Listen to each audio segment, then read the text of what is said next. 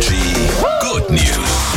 Jeden Morgen an der Stelle haben wir ja Geschichten dabei, die das Herz ein bisschen erwärmen, also einfach schöne Sachen. Gut, bei der Geschichte, die ich euch jetzt erzähle, müssen wir erst ein bisschen traurig starten. Ich hoffe, das ist in Ordnung, denn es geht um einen kleinen Hund, der ausgesetzt wurde. Aber der wurde dann schnell gefunden vom Tierschutzverband und die haben sich gleich um ihn gekümmert. Chester heißt dieser kleine Hund.